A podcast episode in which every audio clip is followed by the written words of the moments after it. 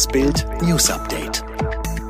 Im Fall der seit 449 Tagen vermissten Schülerin Rebecca Reusch aus Berlin soll nun die Suche nach ihrem Handy zum Erfolg führen.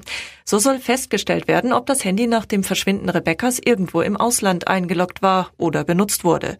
Von besonderem Interesse sind die östlichen Nachbarländer. Das Rechtshilfeersuchen ging bis nach Russland, Weißrussland und die Ukraine.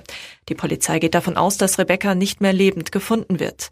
Unter dringendem Tatverdacht steht ihr Schwager Florian R. Rebecca war am Morgen des 18. Februar 2019 verschwunden. Er war der Letzte, der sie lebend gesehen hat. Furchtbarer Unfall im niedersächsischen Wildeshausen.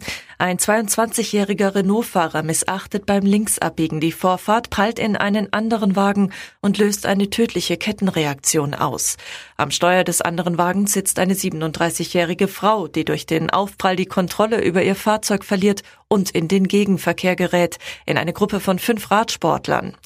Zwei der Fahrer im Alter von 47 und 61 Jahren wurden lebensgefährlich verletzt.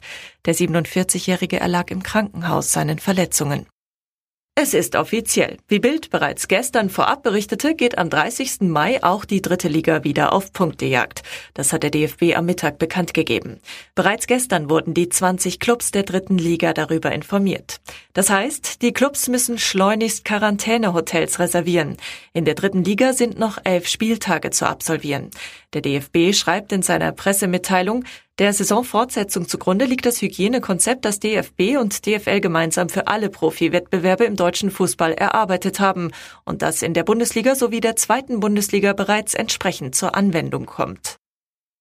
Grausige Entdeckung im Keller eines Mehrfamilienhauses im westfälischen Hagen.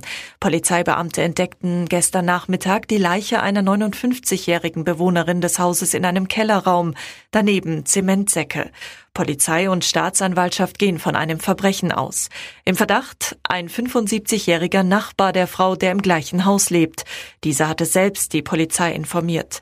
Im Keller fanden die Beamten die Leiche, daneben lagen Zementsäcke und Werkzeuge bereit. Ein Gericht in Virginia hat die Bergung eines Telegraphen aus dem Wrack der Titanic erlaubt. Von dem Gerät aus wurde bei der Schiffskatastrophe am 15. April 1912 der Notruf abgesetzt, nachdem die Titanic bei der Atlantiküberquerung einen Eisberg gerammt hatte. Die Bergung soll nun mit Hilfe eines unbemannten U-Boots geschehen. Der Untergang der Titanic forderte 1514 Todesopfer.